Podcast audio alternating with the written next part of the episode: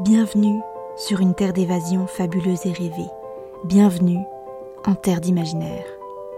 Ici, vous posez le pied sur un territoire inconnu qui ne demande qu'à être exploré.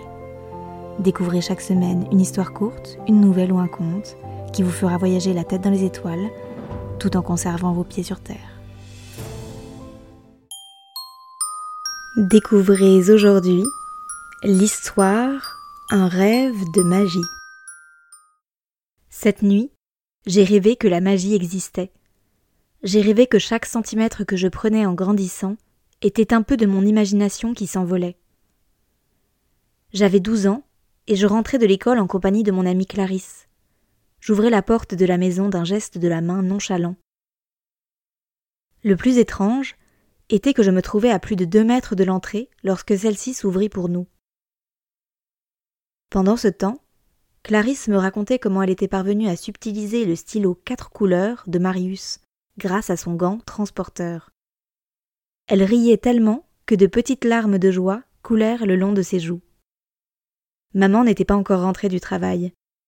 Nous avons donc sorti le goûter directement de son ouvrage de cuisine. Je me revois plonger mes mains à l'intérieur du livre de recettes pour en ressortir un gâteau au chocolat de quatre étages. Une fois rassasiés, nous nous sommes installés dans le salon pour dicter nos devoirs à nos plumes de travail. Clarisse rigolait à chaque fois que ma langue fourchait et que ma plume, surprise, trébuchait sur le papier. Le reste de mon rêve était un peu flou et incertain.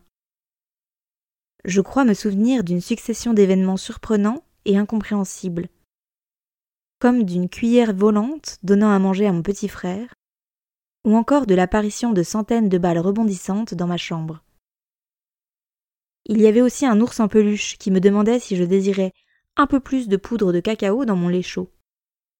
Ce dernier, dans un geste maladroit, renversait la totalité de la tasse sur mon pied.